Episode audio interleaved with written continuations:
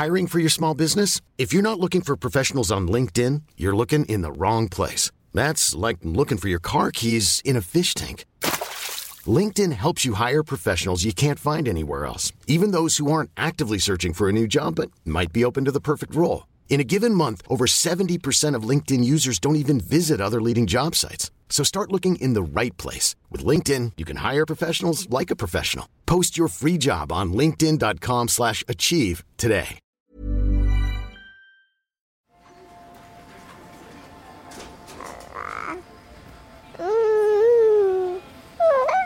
Emma nous demande énormément de temps, d'attention. Finalement, on n'a plus fait de notre couple une priorité. Est-ce qu'on va être d'accord sur l'éducation à donner, sur, euh, sur certains principes de vie Comment il va pouvoir, mon partenaire, me regarder encore comme une femme après m'avoir vu accoucher? Ils ignoraient que ce serait aussi dur que ça, je pense. Ouais, ils doivent vivre un enfer. Pourquoi tu m'as jamais aimé T'aimer Mais qui a dit que je dois t'aimer C'est qu'il s'agit de déconstruire l'existant pour créer du nouveau. Et le nouveau, c'est la parentalité. Bienvenue dans mon cabinet. Je suis Mathilde Bouichou, psychologue clinicienne spécialisée en périnatalité. Je reçois, j'accompagne des femmes, des hommes, des futurs parents, des couples aussi, autour de toutes les questions euh, qu'ils peuvent se poser sur euh, leur parentalité, leur devenir parent. Euh, Ça peut aller lorsqu'ils s'interrogent sur leur désir d'enfant, aux difficultés qu'ils peuvent rencontrer pendant la grossesse, aux questions d'infertilité, au parcours de PMA, et puis aussi autour de toutes les questions éducatives qui peuvent se poser avec leurs enfants.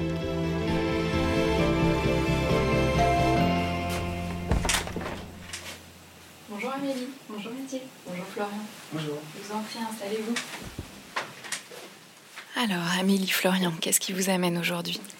Alors, on est venu pour euh, évoquer avec vous les difficultés qu'on a pu avoir euh, dans notre couple euh, suite à la naissance de, de notre fille.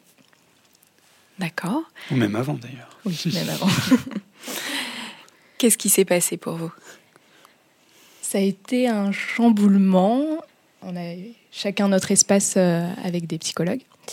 Et puis, euh, la naissance de notre fille, bah, ça a un peu tout remis en, en question. euh, notre place au sein de nos familles, notre couple, quelle place on lui laissait dans notre nouvelle vie familiale à trois. Oui, et puis beaucoup de questions du coup euh, avec l'arrivée d'un, d'une nouvelle personne à s'occuper. Mhm. Forcément. on a dit, J'ai parfois du mal à m'occuper de moi-même et, et d'Amélie. Alors c'est vrai que ça a généré quand même beaucoup de questions. Le, l'arrivée d'une, d'un petit bébé. Que- Quel genre de questions, Florian? Bah, c'est est-ce qu'on sera euh, enfin est-ce que pour moi je serai un je serai un bon père? Est-ce que euh, est-ce qu'on va faire les choses comme il faut? Euh, il y a toujours ces histoires d'éducation le lien avec les le lien avec les parents puis euh, un peu d'appréhension aussi forcément c'est comme un gros saut dans l'inconnu donc euh, voilà comme disait Amélie passer d'une phase un peu d'adolescence où on était plutôt libre à, à une phase d'adulte où on pouvait pas faire euh, comme on faisait avant en fait. C'est, surtout ça. Donc euh, beaucoup de oui, beaucoup de questionnements, surtout chez moi. Ouais, disons qu'on n'avait pas le même type de questions. Florian était plutôt sur le, le côté matériel. euh, comment on s'occupe d'un bébé à proprement parler euh, en pratique euh, Combien de fois il faut lui donner à manger euh, À quel moment il faut s'inquiéter À quel moment il faut aller chez le pédiatre. Enfin voilà, tout ce, genre de questions. Moi, j'étais plutôt euh, dû à mon histoire. Quel lien euh, je vais avoir avec ma fille en tant que, maman? Est-ce que je vais réussir à me positionner aussi ben, par rapport à ma propre mère. Et puis aussi comment on va euh, réussir à s'opposer à toutes les, comment dirais-je, euh, l'éducation qu'on a reçue finalement, parce que c'était, euh, on a reçu une éducation très différente l'un et l'autre. Donc là-dessus, on était assez raccord sur euh, l'éducation qu'on donnerait à notre fille, mais comment s'opposer à l'éducation qu'on avait reçue finalement. Parce qu'on on savait qu'on ne voulait pas refaire les mêmes choses. Comment Comment- s'affirmer finalement aussi. Comment faire le tri? Qu'est-ce que vous voulez garder? Mhm. Qu'est-ce que vous voulez faire différemment? Oui. Mhm. Oui, moi j'aurais dit plutôt faire une synthèse plutôt que plutôt que s'opposer. Enfin, il y a des choses euh, sur lesquelles effectivement on ne souhaite pas forcément inculquer à notre, à notre fille, on va dire. Et puis il y a d'autres, je pense, qui sont. Il y a toujours du bon à prendre des, des deux côtés. Moi, j'étais plus dans la synthèse, mais c'est vrai qu'on est tellement différents de base, on y reviendra peut-être plus tard, mais est-ce qu'on va être d'accord sur l'éducation à donner, sur, sur certains principes de vie Un peu le saut dans l'inconnu de, de, ce côté-là, après avoir essayé d'être déjà raccord au sein de notre couple, ce qui n'était pas forcément évident vu, vu d'où on partait chacun de notre côté. Là, vous évoquez du coup toutes les préoccupations. Alors, j'imagine dès la grossesse sur voilà comment euh, vous positionnez l'un et l'autre en tant que père et en tant que mère. Est-ce qu'il y a eu des questions sur votre couple, sur tous les deux? Voilà. Bah, c'est plutôt venu après finalement parce qu'on s'est rendu compte que notre temps était quasiment consacré à, Emma tout le temps. Et c'est là qu'on s'est rendu compte que bah, notre couple avait peu de place finalement. Et donc on a essayé voilà, de, mettre euh, des, petites activités en place. On était allé à l'opéra un soir parce que on s'est dit c'est, c'est notre soirée. Euh, il faut qu'on essaye de préserver notre couple finalement. Mais c'est pas facile. c'est vraiment pas facile parce que bah, Emma nous demande énormément de temps, d'attention. Et je pense que euh, finalement on n'a plus fait de notre couple une priorité. À tort, enfin on en est conscient tous les deux. Mais Emma passe avant tout. Ça, ça vous a surpris l'un et l'autre, qui est euh, voilà, ce changement et que finalement votre couple euh, soit mis un peu au second plan? Oui et non. Euh, on savait que ça arriverait. Un peu. Oui. Autant peut-être pas. On pensait que ça serait plus facile de la laisser. Bon, après, il y a les circonstances qui ont fait qu'avec le confinement, tout ça, c'est encore un peu différent parce qu'on a passé énormément de temps avec elle, tous les trois. Donc ça, c'était une grande chance, mais euh, bon, on paye un peu les frais maintenant du coup. Voilà, on pensait qu'on arriverait plus facilement à se faire des, soirées à deux. On a inclus notre vie de famille euh, avec nos amis, par exemple. On a continué à sortir, à aller voir des amis, euh, mais c'était plus notre couple, c'était quand même notre famille à trois. Oui, c'est vrai que le confinement, quand même, les, deux mois et demi ont quand même beaucoup joué. C'est vrai qu'on n'est pas sorti n'est pas sorti du tout pendant deux mois et demi, donc c'est bon, bah, déjà pesant. L'avantage, c'est qu'on a quand même une, activité principale par rapport à, euh, d'autres personnes. On n'a pas, pas du tout tourné en rond, mais c'est vrai que c'est quand même, euh, je pense, un peu pesant le fait de ne pas voir la famille, de ne pas voir les, les amis. Euh, C'était pas facile de se positionner et aussi de se décharger un peu sur, sur quelqu'un d'autre à ce stade. Donc c'est vrai que c'est un peu particulier. On a peut-être une vision un peu, un peu faussée. Mais c'est vrai qu'au début, moi, un peu naïvement, je pensais que on mettait un bébé dans, dans sa chaise, euh, dans son transat, euh, et puis pendant 30 minutes, et puis qu'on pouvait faire d'autres choses. Et oui, c'était pas du tout le, c'était pas du tout le cas. Oui, là, du coup, Florian, vous dites que l'arrivée de votre fille a enlevé du temps pour vous deux, mais peut-être aussi du temps pour vous individuellement. Il n'y a plus d'espace individuel, enfin, très peu. Enfin, des fois, même aller prendre une douche, c'est de l'ordre de l'exploit. Euh... Puis c'est vrai qu'on nous avait dit qu'un bébé, ça dormait. Oui. Et la nôtre, malheureusement, ne dort pas très bien, que ce soit la journée ou la nuit d'ailleurs. Mais la nuit, ça pourrait passer encore, mais c'est vraiment la journée où c'est, où c'est pesant. Oui, comment vous vivez ça, l'un et l'autre? Qu'est-ce que ça suscite en vous? Beaucoup de choses, parfois du désespoir, parfois euh, de l'incompréhension, parfois, euh, parfois on se dit bah, on fait avec. Avoir un bébé, c'est beaucoup de joie, mais c'est vrai que il bah, y a des fois on est un peu dépassé quoi. On se dit mais mmh. qu'est-ce qu'on qu'est-ce qu'on a fait de mal? Qu'est-ce que pourquoi elle se sent pas bien? Pourquoi elle est pas assez enfin, est-ce qu'elle est assez sereine pour pouvoir s'endormir seule? Enfin, c'est vraiment beaucoup beaucoup de questions. Vous pouvez vous sentir un peu débordé par toutes ces questions? Oui, parce qu'on n'a pas de réponse. on a quand même le la culture familiale derrière qui nous dit euh, bah, faut laisser un, un, bébé, ça peut se laisser pleurer, euh, ça va être trop attaché à vous, faites attention, après ça fait des caprices. Un bébé koala, on a collé à maman. Nos, certains de nos amis qui disent euh, bah, le mien, il a fait ses nuits à deux mois, ou alors euh, non, on le pose dans son lit et puis il s'endort au bout de dix minutes pour ses siestes. Donc même la comparaison, c'est que c'est c'est compliqué aussi à gérer. Vous, évoquez, Florian, les, les, regards extérieurs, les injonctions, les conseils, voilà, tout ce qu'on peut vous dire. Voilà. Euh, vous évoquiez tout à l'heure, euh, Amélie, les, les, difficultés justement avec euh, vos familles d'origine. De quel ordre elles sont ces difficultés? Alors, j'entends la difficulté à faire la part des choses dans tout ce qui peut vous être dit, et vous disiez aussi à vous imposer dans peut-être un modèle éducatif ou des choix que vous faites différents pour votre fille. Quel autre type de difficulté pourrait y avoir?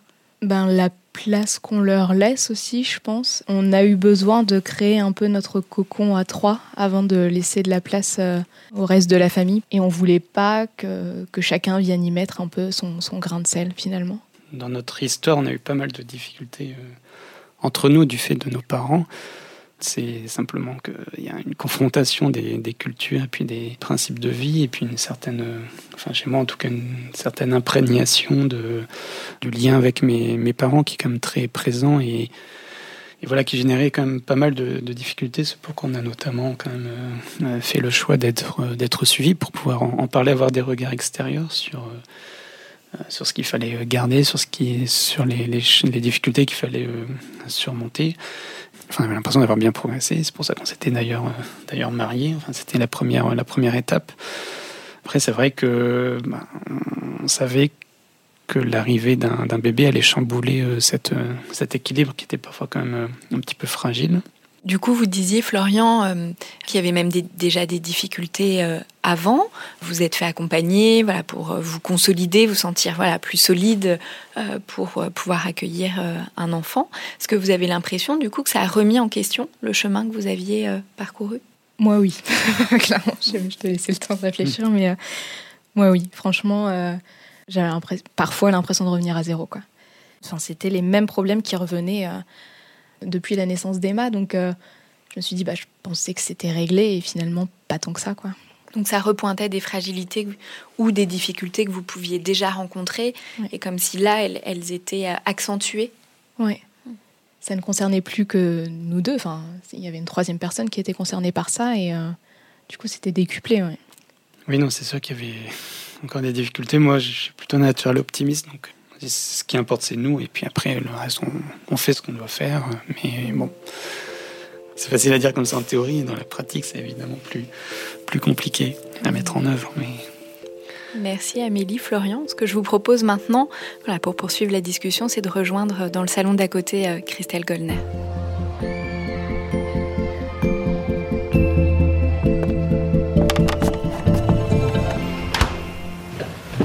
Bonjour Christelle Goldner. Bonjour. Vous êtes psychologue clinicienne, psychothérapeute familiale et de couple. Vous exercez en libéral à Paris, dans le 8e arrondissement. Dans mon cabinet, je reçois des parents qui rencontrent parfois des difficultés ou qui se sentent particulièrement bousculés par l'arrivée d'un enfant, tant individuellement qu'au sein de leur couple. Ils peuvent se sentir leur couple sur un fil, parfois. Les inquiétudes peuvent être nombreuses. Se retrouver en couple comme avant, c'est pas forcément simple. Comme vient de nous le dire Amélie et Florian, souvent je distingue ces deux notions, le couple conjugal et le couple parental, et puis comment euh, trouver un équilibre entre les deux, comment les faire coexister. Là aussi, euh, c'est pas toujours simple et ça peut demander euh, du temps. Et puis on voit aussi que cette réalité, elle est aussi présente euh, dans les chiffres, hein, au niveau statistique. Euh, le pourcentage de couples qui se séparent dans la première année qui suit la naissance d'un enfant est en augmentation ces dernières années. Du coup, voilà, pour essayer de comprendre ces deux notions, Christelle, voilà, qu'est-ce que c'est que le couple parental et le couple conjugal? Alors, c'est vrai que c'est euh, deux notions qui sont différentes, mais en même temps qui, qui s'articulent ensemble. On ne peut pas complètement les, les, délier. Voilà, mais je vais quand même essayer d'en donner une définition. Euh, le couple conjugal, euh, c'est pas juste la somme de deux individus en fait. C'est une personne singulière et une deuxième personne singulière qui vont en créer une troisième qu'on va appeler donc euh, le couple. Et chacune va donner un peu d'elle pour donc euh, constituer, construire le couple. Alors, comme les groupes, hein, le, le, couple, il connaît un début, il connaît une naissance, il connaît une évolution et il peut connaître une fin. Enfin, il connaît toujours une fin, d'ailleurs, soit une fin psychique, voilà. Euh, soit Qu'est-ce que vous voulez dire par une fin psychique une, une, fin psychique, c'est-à-dire le couple qui se sépare. Mmh. Voilà. Et puis il y a une fin physique qui peut donc être la mort, voilà, mmh. mais qui est aussi la fin physique de la séparation physique. Et donc le couple, c'est un lien qui va unir euh, deux personnes qui les engage dans une intimité, dans une sexualité. Il transforme la rencontre amoureuse, il transforme la sexualité en engagement et il implique à son tour donc la réalisation d'un projet euh, inconscient dans la durée. Et pour qu'un couple existe, il est nécessaire donc que les partenaires pensent leur relation comme une relation et qu'ils soient reconnus comme un couple par leur environnement social. Et ça, c'est vraiment un point important dans la constitution du couple. C'est comment il est reconnu auprès de la famille, auprès des familles d'origine, auprès des amis, éventuellement auprès des collègues. Ça compte vraiment. Donc, par rapport à ce que, ce que, Florian et Amélie évoquaient, en tout cas des, aussi des familles d'origine et de tout le travail qu'ils ont pu faire euh, avant de devenir parents, c'est aussi un, un, socle important. Et alors, le, et qui va être fondateur pour la suite? Qui va être fondateur pour la suite, tout à fait. En tout cas, moi, je, me rends compte dans les couples que j'accompagne, alors soit avant la naissance d'un enfant, soit après la naissance d'un enfant, en tout cas ce, moment, ce moment aussi de la présentation, de la rencontre avec les familles, avec les amis. Est-ce que chaque partenaire est accueilli dans les familles d'origine euh, ou pas? Est-ce qu'il est perçu comme le vilain petit canard? Est-ce que voilà comment ils sont accueillis euh, et comment ils sont reconnus en tant que couple? On voit bien certains couples, par exemple, qui en fait font le choix de ne pas se marier ou de ne pas s'unir de manière plus officielle, non pas parce qu'ils n'en ont pas envie, mais parce que ce serait s'opposer finalement à euh, euh, un, choix parental en fait. Hein, ce, serait dire, euh, mais voilà, vous, n'êtes pas d'accord, papa et maman, vous n'êtes pas d'accord, mais nous décidons de le faire. Amélie, Florian, est-ce que c'est une, question que vous avez rencontrée, voilà, cette constitution du couple conjugal et la, manière dont vous avez pu être reconnu dans ce couple par vos familles d'origine? Est-ce qu'il y a eu une difficulté par rapport à ça? Alors nous, on rigolait parce que pour le mariage, pour le coup, ça a été plutôt l'inverse. C'était bah, papa, maman, euh, regardez bien, on se marie et, et c'est nous, quoi. Mm. Après, pour l'acceptation, bon, ça a été plus compliqué euh, de mon côté. Euh, Florian a une bonne relation avec mes parents. Moi, c'est un peu plus compliqué avec ses parents parce que parce qu'on est vraiment très différents et qu'il y a des choses que je, je comprends pas forcément et eux ne comprennent pas aussi. Mais on fait avec. C'est comme ça et d'autant plus depuis qu'on a un enfant. C'est en tout cas, là, Amélie, vous nous dites vous avez vraiment eu besoin voilà, de cet engagement euh, pour affirmer quelque chose de votre couple conjugal et de le faire reconnaître par les autres. Oui, complètement. Mmh. C'était très important. Puis vous, vous disiez tout à l'heure, Florian et Amélie, que vous avez euh, tous les deux eu euh, et tous les deux avaient un espace donc euh, psychothérapeutique en lien aussi avec toutes ces questions-là, avec vos familles d'origine. Donc vous avez été traversé par beaucoup de questions la projection dans le mariage, le désir du mariage vous a mis, si je comprends bien, au travail en fait sur toutes ces, sur toutes ces questions-là. Qu'est-ce que je garde? Qu'est-ce que je ne garde pas de ma famille? Et comment on commence à constituer une enveloppe couple en fait? Mm. Et à travers toutes ces questions et ce projet de mariage, j'ai idée, voilà, cette enveloppe, elle, elle a commencé euh, à ce moment-là. Et puis qu'est-ce qu'on accepte et qu'est-ce qu'on n'accepte pas aussi. Oui, exactement. Mmh. Oui. Mmh. Bien avant l'arrivée d'un enfant. Oui. quelles limites vous avez commencé à mettre mmh. aussi avec, euh, avec vos familles d'origine? Ouais. Et en mettant ces limites-là, en parallèle, vous commencez vraiment à mettre sur le devant de la scène non plus juste l'enfant de vos parents, enfin le fait que vous êtes l'enfant mmh. de vos parents, mais vous êtes l'enfant et aussi un couple face chacun à vos parents et vos familles d'origine. Mmh. Oui, souvent avec les couples que j'accompagne, je parle de la forteresse, voilà, de l'importance de construire leur forteresse. Vous parliez aussi de cocon, euh, Florian, et de, en effet, de quelque chose, de poser des limites pour pouvoir se, se constituer. Alors, vous venez de nous décrire, Christelle, le couple conjugal, du coup, le couple parental. Alors là, déjà, on entend bien qu'il va s'inscrire dans la continuité de ce couple conjugal. Alors, le couple parental, je trouve qu'ils en ont euh, bien parlé, Florian euh, et Amélie, c'est le couple qui va se positionner donc par rapport aux enfants, qui va prendre des décisions, qui va réfléchir à quelle éducation. Hein, vous disiez, Florian, euh, on a des modèles très différents, donc il faut faire des choix. Comment on fait des compromis ensemble Comment on construit notre modèle hein. Je ne sais plus quel terme exactement vous avez utilisé, mais votre idée, voilà, c'était vraiment pas de s'opposer, mais de construire, je crois. Hein. Faire une synthèse. Faire une synthèse, voilà, c'est ça. Faire une synthèse de ces, de ces deux modèles-là. Donc, c'est quelles décisions communes on va prendre ensemble par rapport à nos enfants?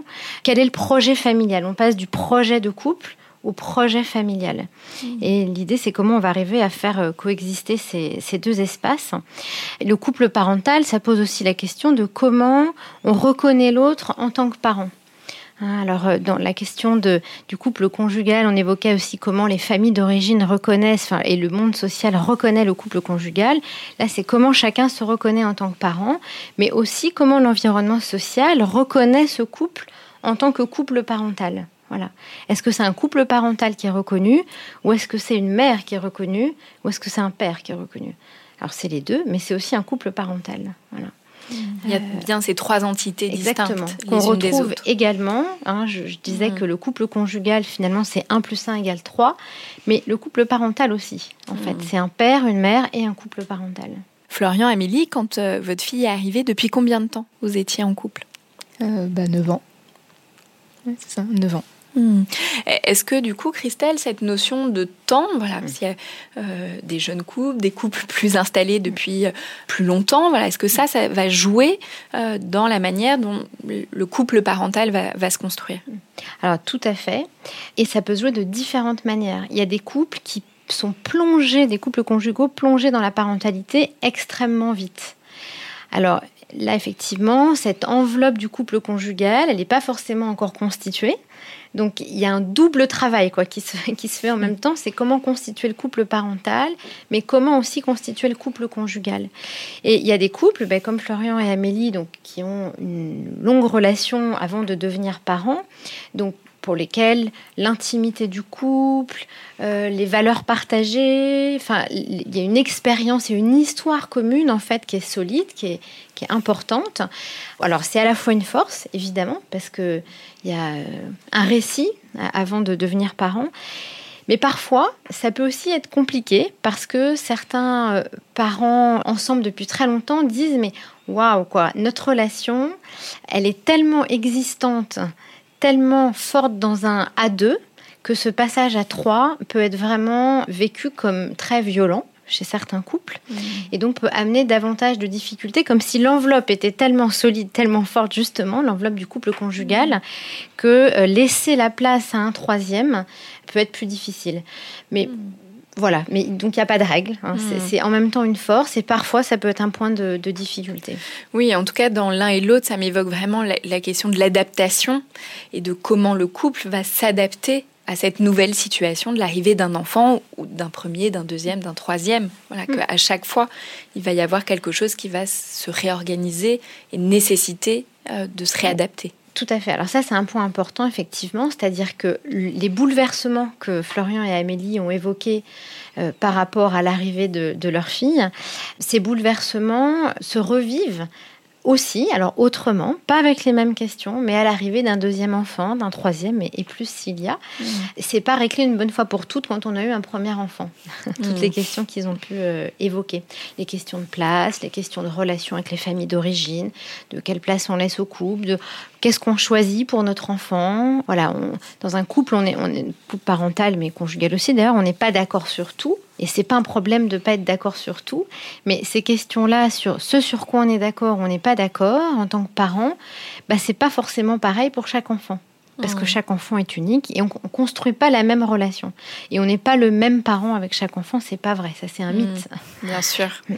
Oui, et puis chaque enfant, comme vous dites, est différent, arrive dans un contexte différemment, vient interroger chacun aussi individuellement en fonction voilà, de sa propre histoire, de sa place dans sa fratrie, voilà, qui a plein d'enjeux euh, différents euh, à, à chaque fois.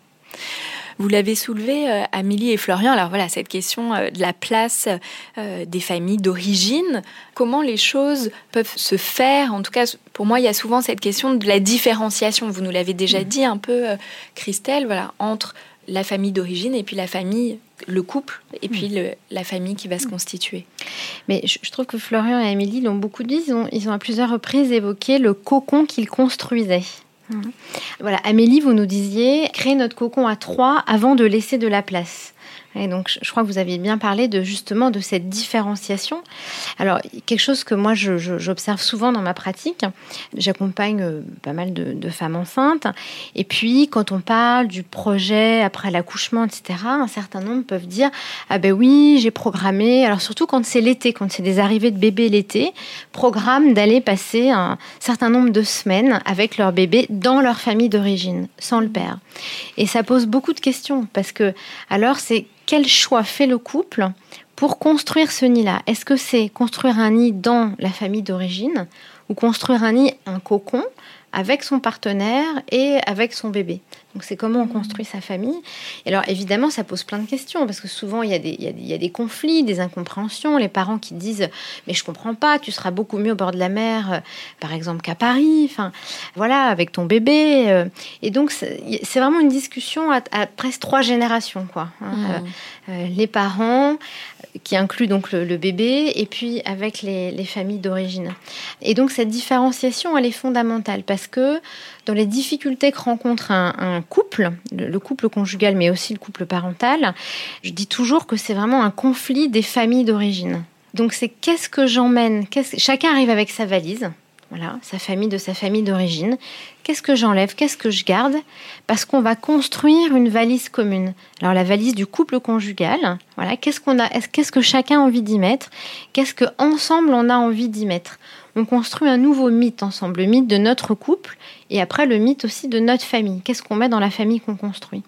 Et cette différenciation, elle est fondamentale parce que quand elle n'est pas travaillée, quand il n'y a pas eu ce travail de, filtre, ce travail d'émancipation d'une certaine manière, de remise en cause, et eh ben alors c'est des couples qui ça, se traduit par les phrases comme non mais quand tu dis ça on dirait ton père c'est insupportable ou là on dirait ta mère voilà et on se rend compte que finalement dans le lit conjugal il n'y a pas juste deux personnes mais il y a euh, 4, 5, 6 personnes, voire plus parfois. Mm. Euh, et ça, évidemment, ça vient poser vraiment des, grosses difficultés dans le couple conjugal. Et, et, je trouvais, enfin, Amélie Florian disait, mais on est devenu adulte. Voilà. Et ce passage-là, de l'adolescence à devenir adulte, c'est ça, en fait. Mm. C'est comment je suis une personne différenciée de mes parents, c'est ça devenir adulte individuellement, et comment nous sommes un couple différent de celui de mes parents aussi. Voilà, ça pose vraiment cette, euh, cette question-là. Et ces deux aspects sont fondamentaux. Je trouve, Florian, vous avez dit plusieurs fois, mais moi, j'ai besoin d'avoir de l'espace pour moi, de faire des choses. Et là, j'ai plus le temps. Hein. Donc, il y a à la fois cet espace pour soi et devenir adulte et avoir une identité propre, c'est ça. C'est se créer un chez soi. Et puis, c'est aussi se, créer un chez nous. Voilà, un chez nous mmh. euh, en couple. Oui, là, dans tout ce que vous, vous disiez, Christelle, ça m'évoquait euh, les patients, euh, quand je leur demande de me parler de leur famille, parfois je suis surprise, ils ne me parlent pas de la famille qui constitue avec leur conjoint ou leur conjointe et leurs enfants, ils vont me parler de leurs parents et de leur famille d'origine. Et où là, je vois bien voilà, qu'il y a quelque chose de ce travail de différenciation, de séparation qui euh, n'a pas pu se faire ou qui ne s'est pas encore fait. et en effet, souvent, c'est quand même source de, de difficultés. Oui, et il va y avoir des difficultés et du côté du conjugal et du parental. Parce mmh. que quand effectivement, et ça c'est très caractéristique hein, euh, de, ces couples-là qui vont effectivement euh, parler de leur famille d'origine quand on leur demande de présenter euh, leur famille, ou alors quand on leur demande aussi de se présenter, quand on dit bah, est-ce que vous pouvez me présenter votre partenaire et que moi je demande souvent ça dans les thérapies de couple, je leur dis est-ce que chacun peut présenter son, son partenaire? Et quand l'autre est défini par ses propres parents, alors voilà, il est issu de telle famille, ses parents vivent à tel endroit, il a tant de frères et sœurs, etc. Donc quand il est défini par sa famille d'origine, c'est vraiment un indicateur. Par rapport aux enfants, ça va poser de vraies difficultés parce que euh, ils vont aussi dire oui mais moi ma mère euh, elle fait comme ci, ma mère elle fait comme ça, c'est comme ça que moi j'ai appris et alors on voit aussi toutes les intrusions dans le couple parental. Donc il y a vraiment des intrusions quand cette différenciation elle n'est pas faite avec la famille d'origine. Ça fait intrusion dans le conjugal, mais aussi dans le parental. parental et là, on, entend tous les, conflits qui peuvent émerger euh, de ça. Exactement. Et c'est vrai que quand moi je, reçois des couples euh, dans mon cabinet, en fait, le cœur du travail, très souvent, il est autour de cette question de la différenciation. Oui, c'est quelque chose qui revient très souvent, en effet. Vous, nous disiez tout à l'heure, Christelle, voilà, l'importance de se reconnaître euh, l'un et l'autre en tant que partenaire, puis en tant que père ou en tant que mère. Est-ce que, euh, Amélie, Florian, euh, avant l'arrivée de votre fille, est-ce que vous avez parlé ensemble de comment, voilà, qu'est-ce que c'était pour chacun, être père, être mère On s'est surtout dit, bon alors ça on fera pas comme nos parents. mais plutôt dans, dans le couple, plutôt qu'individuellement on s'est fait la réflexion, mais plutôt seul. Enfin, moi, je savais qu'il y a des trucs que ma mère fait que je voulais absolument pas reproduire. On a plutôt parlé de l'éducation finalement, mais pas tant du euh, comment être père ou mère. Qu'est-ce que ça représente pour chacun? Je trouve qu'Amélie, je trouvais qu'elle se projetait bien en tant que, en tant que mère. C'était un désir qu'elle avait depuis, euh, depuis très longtemps, enfin depuis longtemps. Et en général, elle était beaucoup plus prête que moi, euh, enfin sur l'ensemble des étapes de la vie, notamment, notamment le mariage et aussi euh, du coup l'enfant. Et moi, c'est vrai qu'être père, je, je, je comprenais pas comment on pouvait avoir envie d'être père qu'on ne savait pas ce que c'était, si ce n'est reproduire ce que font les autres. Et donc moi je trouvais qu'on était très bien tous les deux. Je voyais pas pourquoi il fallait qu'on introduise une troisième personne dans le, dans le couple. Vous dites qu'il y a eu un décalage dans le temps, voilà, que vous n'étiez pas euh, au même stade, si on peut dire. ça c'est ce qui définit euh, notre Au couple. même rythme. il y a toujours un petit décalage. Donc faut surtout pas que ça change. Si c'est le mythe de votre couple. Est-ce que ça, c'est quelque chose qui est euh, fréquent, euh, Christelle, voilà, qui est ce décalage de temporalité pour s'approprier aussi euh, ce changement du couple conjugal au couple parental? Oui, c'est très fréquent parce que ben, dans un couple, on n'est pas des clones. On fonctionne différemment et c'est ça qui est riche. Donc ce décalage, il n'est il pas un problème. En fait, ce qui est un problème, ce serait de ne pas en parler de ce décalage, mais de pouvoir se construire à un rythme différent, d'échanger. Puis parfois, sur certaines choses, c'est l'un qui va plus vite, et puis ça peut changer. Sur autre chose, c'est l'autre qui va plus vite. Hein. Donc euh, voilà, les choses sont pas euh, figées ni, linéaires. Ce qui me semble, en tout cas, important, et je trouve que vous le dites un peu, Florian et, et Amélie, vous avez échangé en fait sur, sur ces désirs-là, sur mais quand est-ce qu'on a envie de devenir parent? Qu'est-ce que c'est que devenir parent? Qu'est-ce que j'y mets? Qu'est-ce que je me représente? Et finalement, c'est faire l'expérience avant de devenir parent, de se parler. De se parler de ça, il n'y a rien de plus terrible en fait que quand le couple, conjugal ou parental, vit côte à côte, sans se parler, avec comme un mur qui sépare. Et quand ce, ce mur qui sépare, c'est parfois l'enfant. Et du coup, l'enfant qui se retrouve mis à une place qui n'est pas sa place, euh, puisqu'il se retrouve vraiment coincé entre son père et sa mère, et non pas porté par son père et sa mère, porté pour grandir.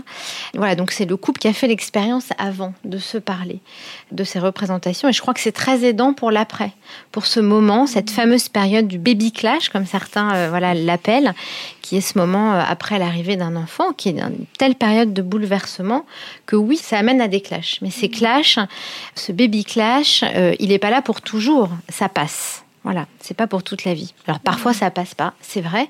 Comme vous nous le disiez Mathilde, euh, il y a une augmentation des séparations à l'arrivée d'un bébé. Hein. Certains chiffres parlent de 20% dans les mois qui suivent la naissance euh, d'un enfant, ce qui est effectivement euh, un chiffre quand même assez important. Donc c'est une période de la vie qui, qui voilà, qui mérite qu'on en prenne aussi un grand soin. Et j'ai envie de dire comme aussi toutes les périodes clés dans les cycles de la vie. C'est-à-dire qu'il y a vraiment des étapes dans la vie qui sont des moments forts dans l'existence, qui sont des grands changements, qui demandent des grandes réadaptations. Donc il y a la constitution du couple. Hein, vous parliez de se différencier de sa famille d'origine pour construire son couple, hein, c'est établir un chez soi, c'est penser à euh, des projets communs, euh, renégocier les relations avec les familles, les amis, les collègues, etc. Ça amène beaucoup d'aménagements. Puis à l'arrivée d'un premier enfant, c'est un moment très fort dans l'existence. Il y a le couple face aux adolescents, qui est aussi un moment extrêmement fort. Et puis il y a encore d'autres étapes, mais qu'on n'évoquera pas là aujourd'hui, c'est pas notre sujet. Mais en tout cas, l'arrivée du premier enfant est effectivement euh, un moment dans les cycles de vie qui est euh, extrêmement euh, fort. Hmm. Là, ce que vous disiez aussi, Christelle, dans ce partage, le fait de se parler, l'importance de se parler, de se parler de ce qu'on imagine, mmh. permet aussi de pouvoir accepter la réalité. Voilà, dans ce moment, euh, après la naissance, des premières semaines, il y a une confrontation à une réalité qui est parfois très différente de celle qu'on attendait ou qu'on avait imaginée. Et le fait de cette pouvoir de parler avant, d'avoir pu en parler avant, de parler de ce qu'on imagine, c'est parler de, de, ses besoins ou de ses attentes. Euh, et du coup, voilà, ça permet aussi de continuer ce dialogue euh, quand cette réalité, bah, elle peut être un peu compliquée aussi à, à accueillir. C'est ça. Et donc, c'est se réajuster ensemble face à la confrontation au réel. Parce qu'il y a effectivement, qu'est-ce qu'on s'imagine de ce que va être la vie de parents hein? Florian, vous nous disiez, mais moi je m'imaginais que ma fille, elle serait dans le transat pendant 30 minutes et puis qu'on pourrait aller faire autre chose. Mais souvent les parents le disent, disent, mais je comprends pas. Pourtant, quoi, c'est changer les couches, donner à manger, mais ça laisse du temps pour plein de choses. Hein? Donc avant de devenir parent, c'est ce que disent tous les parents, enfin tous les futurs parents. Et puis au moment où ça arrive, hein, ce que vous dites, c'est vraiment, enfin très très fréquent en fait, euh, parce qu'il y a vraiment une confrontation euh, au réel. Et donc voilà, il y a un ajustement qui se fait parce que vous en discutez en fait ensemble. Donc ce décalage qui pouvait y avoir entre l'imaginaire et le réel, qui est, qui est normal, qui est vraiment normal, hein, tout le monde y passe, enfin tout le monde passe par là, ben, vous le traversez ensemble. Vous le traversez pas chacun dans votre coin.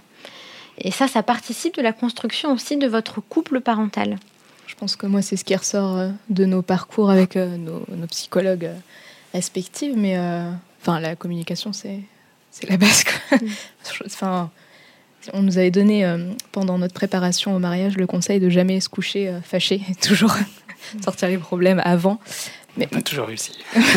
on essaye au maximum, mais, mais, mais c'est vrai que sur la préparation, enfin, en parler avant et aussi parler euh, pendant, parce que Florian disait que moi j'étais beaucoup plus. Euh, j'avais en tête le rôle de mère, et finalement, quand je suis devenue maman, euh, ben, je trouvais pas tout à fait ma place. Et l'image qui, qui m'est venue, c'est d'avoir l'impression d'être une babysitter qui promenait la poussette dans la rue, et du coup, j'étais pas du tout à l'aise. Alors que finalement, Florian, qui avait beaucoup plus de doutes et qui qui se posait beaucoup de questions, bah, c'est devenu beaucoup plus naturel. C'est ça, et on voit le décalage entre l'imaginaire et le réel. Mm, mm. En, mouvement en permanence et en ajustement en permanence. Mm, en, tout cas, ce dialogue, j'entends pour vous, euh, Amélie et Florian, il a permis, malgré les décalages et malgré les différences, de créer quelque chose de l'ordre de la cohésion euh, entre vous, d'une cohésion parentale. Bah, c'est comme ça qu'on essaye d'affronter les problèmes, en tout cas. Qu'est-ce que, est-ce que vous avez des choses, Christelle, à nous dire sur cette question de la, cohésion parentale? Au moment de la construction, mais c'est aussi quelque chose qui va euh, euh, être important tout au long, euh, au fur et à mesure des années, voilà, face à l'enfant, voilà, comment le, le, couple va se positionner. Par rapport à ce mot cohésion, juste faire un petit enfin, préambule, parce qu'il y a souvent l'idée qu'il faudrait être toujours d'accord. Mm-hmm. Et il me semble que c'est une idée reçue et c'est une pression que les parents se mettent, mais qui est pas tellement légitime et pas forcément utile en fait. Parce que c'est riche aussi de pas être complètement d'accord. Ne pas être d'accord, c'est aussi justement laisser la place aux individualités, aux positionnements différents et à la différenciation. L'enfant est bien issu de deux êtres différents et pas d'un clone. Et parfois, il y a effectivement comme ça des couples parentaux hein, qui en permanence veulent euh, être comme un bloc. Mais ce bloc-là, ça empêche aussi parfois l'enfant de, pouvoir jouer un peu avec son père, jouer avec sa mère, jouer relationnellement. Mmh. Alors c'est toujours pareil, c'est une question d'équilibre où on met le curseur. Hein.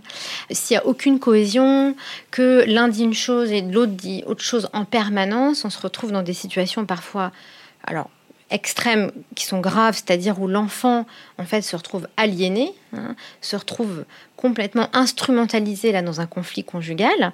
Donc là, on est dans le, curseur extrême.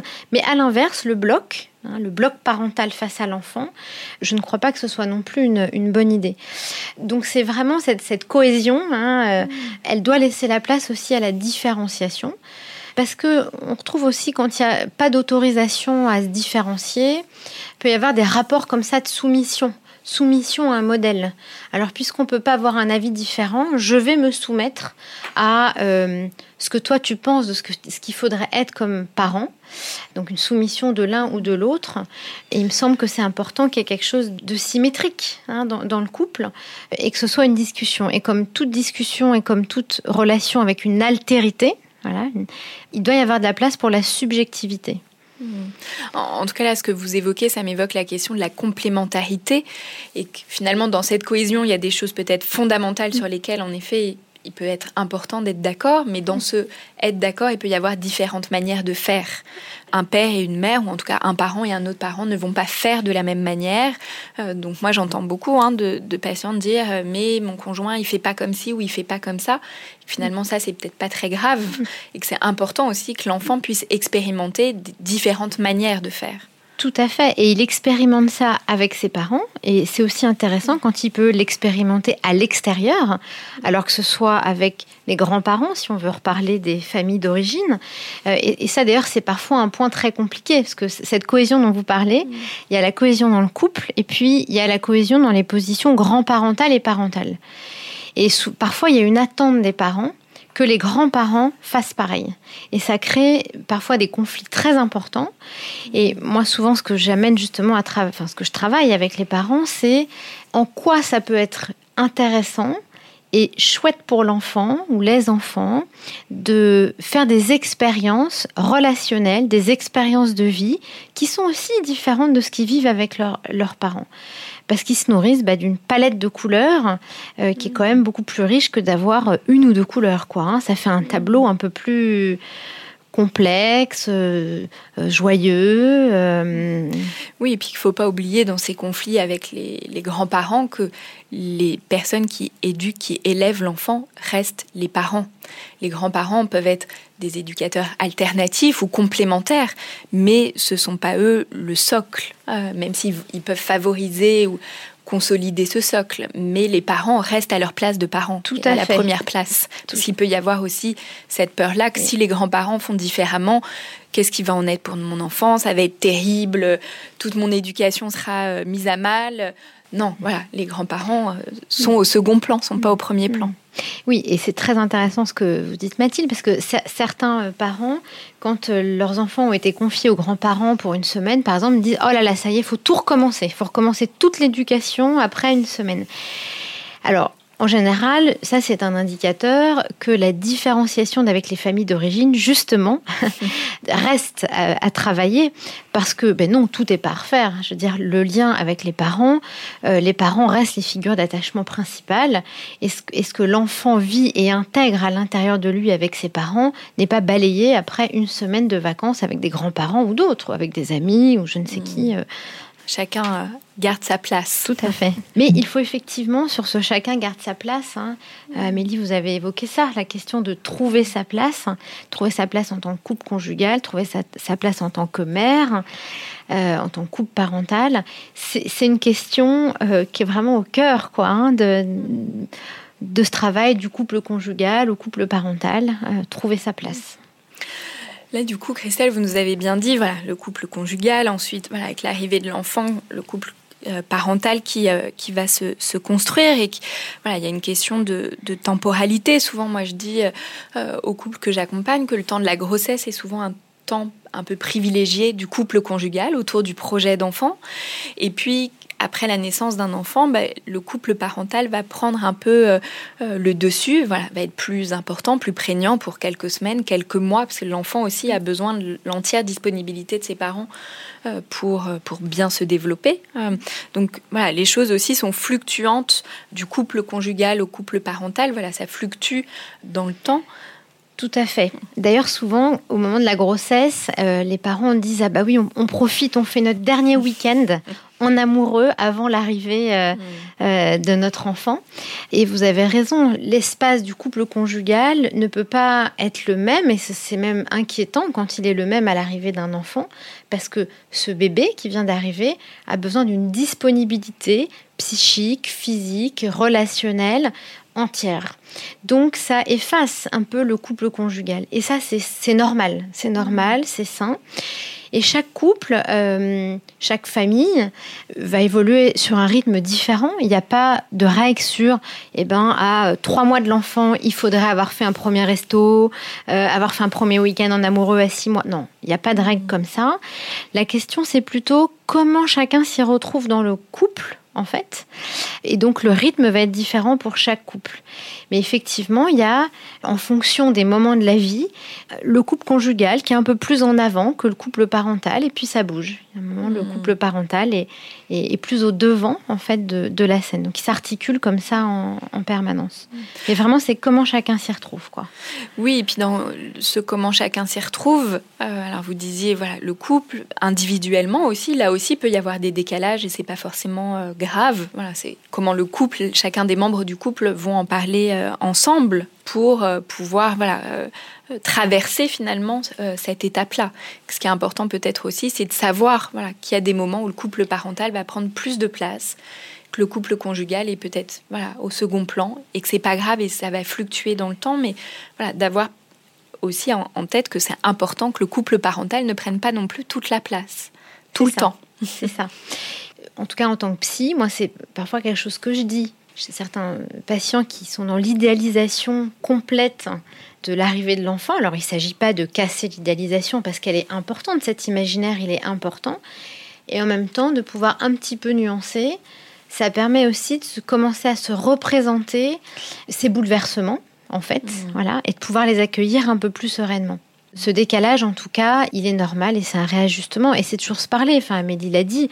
C'est vrai que ça paraît un peu basique et de la psychologie de comptoir, mais oui, effectivement, se parler, se parler, se rencontrer, se regarder, c'est vraiment quelque chose qui est hum, fondamental. Oui, et que même si dans ces premiers temps, voilà, l'arrivée d'un enfant, le couple parental est, est, au premier plan, le fait de penser, voilà, même si on n'a pas forcément le temps voilà, de se retrouver en tant que couple conjugal, le fait d'y penser, le fait de réfléchir à ce qu'on aimerait faire, voilà, même si c'est pas encore possible, voilà, c'est une manière de lui donner de la place, ça, de le faire exister. De se dire déjà, oh ça manque, ça nous hmm. manque, c'est effectivement le faire exister. Aujourd'hui, Amélie, Florian, comment vous prenez soin de votre couple conjugal? Eh ben, je pense que c'est là le, principal problème, c'est qu'on n'en prend plus soin. Et c'est là que ça peut devenir dangereux. Donc, bon, on le sait et on s'en parle. Et euh, voilà, on sait que ça nous manque en l'occurrence. Mais euh, on essaye de. Alors, Florian dirait qu'on essaye de se faire des petits apéros de temps en temps tous les deux pendant que la petite euh, voilà, joue un petit peu. c'est notre difficulté en ce moment. Hmm. Oui, et puis c'est plus difficile pour l'une que, pour l'autre. C'est vrai que. Euh, j'y trouve peut-être un peu plus mon compte qu'Amélie, mais c'est vrai que Amélie m'en parle souvent, moi je lui en parle un peu moins souvent. Mais bon, ça fait partie des, petits décalages qu'on a. C'est vrai que j'ai l'esprit très pris par notre fille, et puis aussi par le, forcément par le, par le travail. Donc ça laisse que peu d'espace dans une journée en fait pour s'occuper d'autres choses. Christelle, ce qui revient beaucoup aussi autour de cette question de comment se retrouver en tant que couple conjugal après l'arrivée d'un enfant, c'est la question du retour euh, à la sexualité, à la question de la vie sexuelle, de, l'intimité. Comment ça, ça se dessine? Alors c'est effectivement une question qui est vraiment euh, centrale. Hein. Quand les couples euh, viennent après l'arrivée d'un enfant, moi je pose rapidement la question en fait de la vie sexuelle et du vécu de chacun, parce qu'encore une fois, il n'y a pas de de, de, bonne manière d'avoir une vie sexuelle ou d'une mauvaise manière, mais plutôt comment chacun s'y retrouve. Mais c'est vrai qu'il y a toute la question aussi du vécu de l'accouchement. Ça, c'est quand même un point important, euh, du vécu de l'accouchement pour la mère et pour le père. Hein, parce que, évidemment, la manière, et d'ailleurs, certaines femmes sont très inquiètes de ça, disent, mais comment il va pouvoir, mon partenaire, me regarder encore comme une femme après m'avoir vu accoucher? Voilà. Donc, la question de l'accouchement, du rapport au corps, hein, c'est vraiment. Euh, euh, centrale dans cette question de la sexualité. Donc c'est comment se réapproprier son corps. Et c'est vrai que dans une période où euh, souvent les corps euh, du couple se rencontrent moins, mais même en dehors d'un moment d'intimité sexuelle, hein, mhm. les corps se rencontrent moins parce que les corps sont aussi très dans un corps à corps avec le bébé. Voilà. Mhm.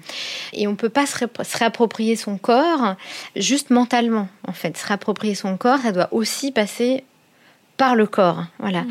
Par euh, la danse, par les massages, par euh, euh, se caresser, par voilà, par se faire des câlins. Alors pas des câlins qui seraient des câlins comme un on ferait un câlin, on se tape sur le dos, ou, comme on ferait un câlin à son frère ou sa sœur, hein, mhm. mais un câlin comme on fait à son amoureux, son amoureuse ce qui n'est pas tout à fait la, même chose. Oui, en, tout cas, là, vous nous dites, Christelle, que la sexualité, c'est pas que le rapport sexuel qu'il y a d'autres choses. Voilà, c'est ce corps à corps, euh, la manière de se toucher, mais aussi la manière de se regarder euh, avec désir, comme objet de désir. On est dans une culture quand même où la, sexualité est souvent réduite à la pénétration. Mm. Mais c'est bien au-delà de ça. La sexualité, l'érotisation, il y a plein de choses à, développer, à créer, à construire ensemble, à imaginer. Donc c'est quelle place aussi le couple peut laisser donc au désir, au fantasme. Hein. et ça, je crois que c'est quelque chose souvent qui est, assez, difficile. Hein. Question des fantasmes, il y a souvent une honte comme ça. Hein. alors que mmh. finalement, quand euh, je peux laisser rentrer l'autre aussi dans dans mon imaginaire et partager avec l'autre, alors ça donne une autre dimension à la sexualité. Et souvent, ce qui revient beaucoup, c'est il y a une un peu quand même une désignation des femmes. Hein. Alors souvent mmh. c'est euh, elle a plus de libido, elle veut plus depuis qu'elle est mère. Euh, elle est en euh, fusion avec son bébé. Voilà. bon. La question quand même, ce que ça pose, évidemment, il n'y a, pas celui qui veut, celui qui veut pas. Hein. Euh, c'est un peu réducteur. Comment ça se construit à deux Comment ça se construit? Qu'est-ce que l'autre partenaire fait pour se rendre désirable aussi? Mhm. Donc, je vois Amélie qui réagit. Qu'est-ce que l'homme ou la femme dans une relation euh, homosexuelle hein, Parce que la question, évidemment, se pose euh, non pas que dans les couples hétérosexuels, mais, homosexuels. Et d'ailleurs, je dis la femme est dans un couple homoparental aussi euh, homme. Mhm. Hein. donc, la question se pose aussi dans ces couples-là. Mais en tout cas, ce qui est certain, c'est pas en mettant la pression, de toute façon, que ça va faire émerger le désir. Mhm. Mais c'est une vraie question qui est parfois tabou et ce qui, je pense, c'est vraiment un problème que ce soit tabou parce que c'est quand même au cœur de la relation de couple et du mmh. couple conjugal. Parce que quand même une des choses qui différencie un couple d'amis d'un couple euh, conjugal, c'est euh, la, sexualité. Et encore une mmh. fois, c'est pas le nombre de fois euh, où on fait l'amour par semaine. Hein. C'est pas ça. En fait, la satisfaction. voilà. Il y a des couples très heureux qui n'ont pas forcément des rapports très fréquents, mais qui ont pleinement satisfaction Exactement. En tout cas, moi, je trouve aussi, il y a souvent cette fausse idée que la sexualité, ça doit être quelque chose de spontané alors qu'on sait aussi que la sexualité, c'est quelque chose qui est complètement construit. Alors en effet, au début d'une relation, euh, chacun va se rendre disponible, la femme va euh, se préparer, mettre de la lingerie, euh, chacun se rend disponible pour rencontrer l'autre et pour avoir un rapport sexuel. Mm. Et finalement, ça n'est pas forcément dit, mais c'est implicite et c'est là. Mm. Et du coup, une fois qu'il y a les enfants et la famille, comment on va retrouver, qu'est-ce qu'on va faire pour se rendre disponible pour l'autre? Mm. Et que c'est pas spontané, c'est là au début, puis après ça disparaît. C'est juste qu'après, on fait plus forcément cet effort de se rendre disponible pour l'autre. C'est ça, la sexualité n'a rien de naturel. Exactement. en fait. Hein, euh, l'érection a quelque chose de, naturel, mais il y a des érections qui n'ont absolument rien à voir avec le plaisir ni le mm. désir. L'érection matinale, euh, il n'y a pas de désir sexuel. Mm. mais il y a souvent une confusion entre les deux. Est-ce que, Christelle, il y a un lien entre la sexualité avant l'arrivée d'un enfant, la sexualité voilà, du couple conjugal, et puis après Est-ce que euh, s'il y a des difficultés avant, il y en aura forcément après ou pas ou, Alors, pareil, il n'y a pas de règle, donc je ne pourrais pas répondre de manière oui ou non. L'arrivée d'un enfant, en tout cas, c'est un mythe de penser que ça résout les problèmes. Hein, donc il y a parfois mmh. cette idée que ça va réunir le couple, le rassembler, le rendre plus fort, etc. Ça, c'est un mythe. L'arrivée d'un enfant va plutôt effectivement faire effet aimant qui attire à la surface ce qui était un peu resté au fond voilà, ou faire effet loupe, pour le dire autrement. Donc, ça peut effectivement mettre en avant des problématiques euh, qui étaient préexistantes. Que ça soit la sexualité ou, autre. chose. Mais ça, l'arrivée d'un enfant dans la sexualité peut aussi, à l'inverse, ouvrir sur autre chose. Parce que mmh. c'est un bouleversement dans la féminité, dans la masculinité et donc transformer, puisqu'il y a une transformation individuelle, donc transformer aussi le rapport au corps, le rapport à l'autre. Comment je peux m'autoriser, hein, les femmes ça le disent parfois, qu'après l'expérience de l'accouchement, qui est une expérience dans la féminité, qui peut en tout cas être extraordinaire, amener un vrai positionnement différent, s'autoriser à exprimer ses désirs, ne plus être gêné, avoir moins honte, parce que il y a quelque chose d'une... Euh, je dirais, d'une, je sais pas, d'un tabou, presque d'un tabou qui, qui peut se lever avec l'arrivée d'un enfant. Oui, en tout cas, là, ça m'évoque aussi ces couples où la sexualité est réduite au fait d'avoir des enfants. Hmm. Et puis, une fois que les enfants sont là, bah, qu'est-ce qu'on fait de la sexualité? Est-ce que cette sexualité peut devenir un lieu de rencontre, d'échange, de partage et de plaisir ou pas? Hmm. ah, Effectivement, si la sexualité est réduite à la reproduction, bon, bah, de fait, euh, la sexualité hmm. s'arrête une fois que cette reproduction est, hmm. est, faite.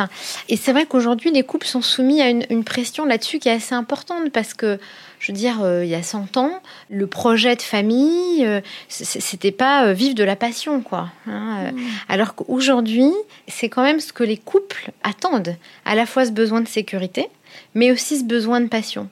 Donc ce besoin de désir, ce besoin de vibrer, ce besoin de Voilà. Oui, c'est Esther Perel qui dit euh, voilà, les couples entre 18h et 20h, ils veulent de la sécurité et après 21h, ils veulent de la passion, du romantisme, de la découverte, du voyage et, et comment combiner finalement ces, ces besoins qui sont opposés c'est ça, ces besoins qui sont opposés.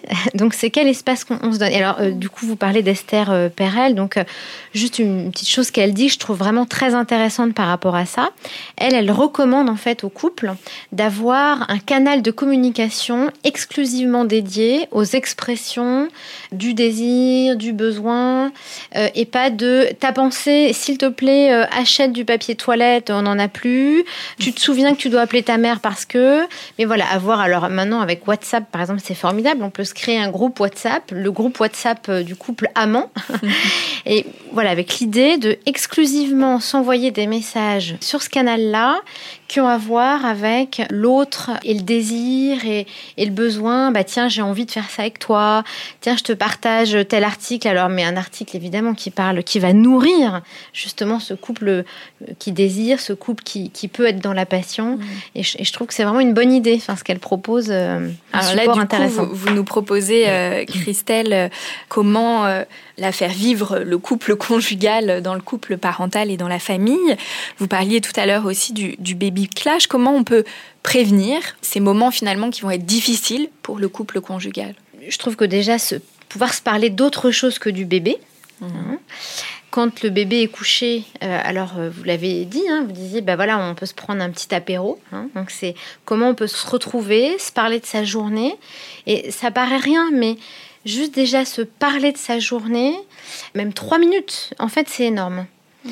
Euh, se donner ce temps-là pour se dire mais je suis quelqu'un d'autre qu'un père et une mère.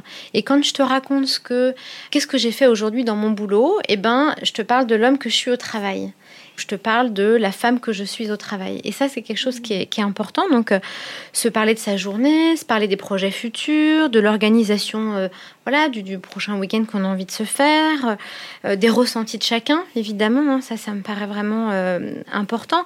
Et là, on continue à transmettre des émotions en fait à son partenaire. Donc c'est vraiment important de se parler d'autre chose, voilà, que, mmh. que, du bébé rétablir aussi voilà la complicité en, étant aussi quand même dans l'expérience parce qu'il y a se parler qui est important mais il y a aussi faire l'expérience de quelque chose d'autre qu'être en relation avec son enfant. Faire l'expérience ensemble. Donc c'est faire l'expérience ben, d'aller euh, voilà ensemble à l'opéra euh, de faire une activité de faire du sport ensemble. Et je parle des activités parce que j'entends beaucoup de couples qui disent ah ben alors voilà on s'organise. Quand moi je sors mon partenaire euh, s'occupe de l'enfant ou des enfants. Et c'est des couples qui se retrouvent à ne plus se voir. Hmm. Parce que, ben, alors chacun a développé et préservé son espace pour soi. Donc, ce qui est très, important. voilà. Mais ce qui n'est pas suffisant. Donc ça, c'est vraiment un point d'attention. quoi. Donc effectivement, si on fait que s'alterner, ça devient une garde alternée pour le couple. Hmm. Hein, donc c'est des, des, couples finalement. Alors d'ailleurs, par contre, c'est des couples qui sont bien organisés pour le divorce. Hein, et en général, ça se passe bien. Je fais un peu de provocation, mais enfin, ils ont déjà mis en place une garde alternée. Et, mmh. ça interroge. Et donc, attention à ça, quoi. Hein. C'est hyper important d'avoir effectivement ces espaces individuels, mais peut-être faire euh, bah, du sport ensemble. Alors, si ça peut pas être dehors, ça peut aussi être à la maison. Hein. Je crois que le confinement nous l'a montré. On peut aussi faire beaucoup de choses à la maison, euh, euh, variées, euh, et partager aussi des choses en couple comme ça, s'il y a des problèmes d'organisation, de babysitter, de budget, parce que parfois on me dit oui, mais on peut pas se payer une babysitter. Bah, c'est comment aussi, dans cet espace-là de la maison, on crée un espace différencié. Et cet espace d'ailleurs différencié dans une activité qu'on fait à la maison, ça met aussi de la différenciation avec les enfants, et c'est important que les enfants sentent qu'il y a l'espace des parents et l'espace des enfants. Ça les aide à bien grandir. C'est un vrai cadeau qui est fait aussi euh, aux enfants. Oui, comment on va se rendre pleinement disponible en coupant son téléphone, en coupant la télévision, euh, pour pouvoir euh, vraiment être ensemble et se parler. C'est ça aussi. Et puis faire jouer un jeu de société ou faire autre chose. Il y a vraiment l'idée aussi de, s'accorder du temps pour soi. Hein. Enfin, ça, vous avez, vous avez exprimé ce besoin-là, Florian, et c'est très juste. Bon, il y a aussi l'idée d'accepter de l'aide, hein, ce qui n'est pas forcément quelque chose euh, non plus d'évident. Hein. On voit bien, il y a des couples pour lesquels c'est très difficile de pouvoir déléguer, de pouvoir confier son enfant. Donc accepter de l'aide, sortir du tu qui tue. Hein. C'est-à-dire quand on est dans le tu fais pas ci, tu fais ça, tu... Bon, ça c'est le piège où on rentre dans le couple que j'appelle le couple calculette. hein. voilà, donc on compte les points. Moi, je me retrouve comme thérapeute, euh, je compte les points. Alors je leur dis, vous me payez pour faire la calculette, c'est un peu dommage. Voilà. Alors euh, et puis je crois aussi, voilà, se dire vraiment arriver de l'enfant sans dire attention, vous allez avoir des problèmes. Par contre, on peut alerter sur le fait que voilà, on, on va peut-être quelquefois être inquiet, démuni, vulnérable, et, et laisser aussi de la place à ça avant, à cette fragilité. Je crois que ça prépare aussi le couple, en fait, à, à ce qu'il va vivre. Oui. Et puis dans la préparation, pouvoir aussi anticiper ou réfléchir ou partager sur la gestion de la fatigue. Hmm. Voilà, notamment dans les premières semaines, Hmm. parce qu'évidemment la fatigue, hein, c'est le premier élément euh, dépressogène Oui. individuellement et du couple. Euh, et que aussi quand on a de l'énergie, bah, c'est plus facile aussi d'être ensemble, Hmm. voilà, et d'être attentif à, à cette question-là. Tout à fait. Ce, comme disait euh, Florian, hein, surtout si on, on est entouré d'amis dont les bébés euh, dorment très bien, voire même mieux que la moyenne, parce que tous les bébés, loin de là, ne font pas leur nuit à deux mois. Mais forcément, ça nourrit aussi euh, comme ça une attente et une image euh, où on s'imagine pas quoi qu'on va être absolument épuisé. euh. Et, et- et puis vous l'avez dit, hein, du coup, ça nourrit l'idée mais qu'est-ce qu'on a fait de mal? Et alors quand on se sent très dévalorisé aussi en tant que parent, en tant qu'individu, ben, c'est très compliqué de pouvoir être dans le désir de l'autre. hein. Il faut que je puisse moi me regarder positivement pour pouvoir accepter aussi d'être euh, d'être aimable, aimable au sens voilà d'être euh, d'être aimé. En tout cas, vous nous l'avez bien dit, euh, Christelle, hein, dans ce moment euh, de vulnérabilité euh, qu'est l'accueil d'un enfant, bah, le couple conjugal va s'adapter, va laisser de la place petit à petit au couple parental, et puis les deux vont coexister, puis trouver un équilibre. Chacun va, trouver sa place. En tout cas, que c'est un temps de réorganisation, donc pas de décision hâtive dans ce moment-là. Et puis, il me semble important voilà, de bien dire voilà, que le couple parental, il nourrit aussi le couple conjugal. Dans la famille, il y a des choses qui vont nourrir aussi le couple conjugal. Et puis un couple conjugal qui va bien, euh, c'est un couple parental qui va bien aussi. D'où l'importance voilà, d'être euh, attentif à soi et au couple.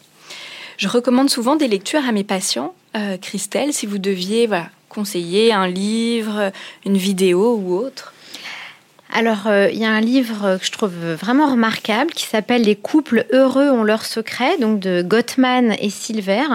Et c'est un livre qui hum, s'appuie sur beaucoup de, de recherches et d'études et qui apporte des conseils très pratiques hein, sur le couple. C'est vraiment très intéressant. Et il y a un podcast absolument remarquable, Les Artichauts. L'épisode 1, donc sur euh, les mécanismes du désir avec Esther Perel. Il est vraiment très, très intéressant. Mmh. Puis il y a un, un autre, euh, un, un autre ouvrage aussi qui est intéressant, c'est Le couple à l'épreuve de l'enfant. Donc là, qui est sur euh, plus spécifiquement sur cette question-là, de Bernard Geberovitch hein, et de Colette Barrault. Voilà ce que j'aurais envie de, de conseiller aux couples qui nous écoutent. Merci beaucoup, euh, Christelle. Merci beaucoup, Amélie et Florian, d'être venus euh, partager avec nous euh, voilà, les difficultés que, que vous rencontrez, toutes les questions que vous vous posez depuis la, la naissance de votre fille. Merci beaucoup, Christelle Gollner. Je rappelle que vous êtes psychologue clinicienne, psychothérapeute familiale et de couple à Paris, dans le 8e arrondissement. Un grand merci à tous les trois. Merci. Pour ceux qui nous écoutent, je vous rappelle que vous pouvez nous suivre sur Facebook, Instagram et nous écrire à l'adresse suivante podcastparentalité au pluriel. Si vous avez aimé, n'hésitez pas à liker et à noter et on se retrouve dans un prochain épisode.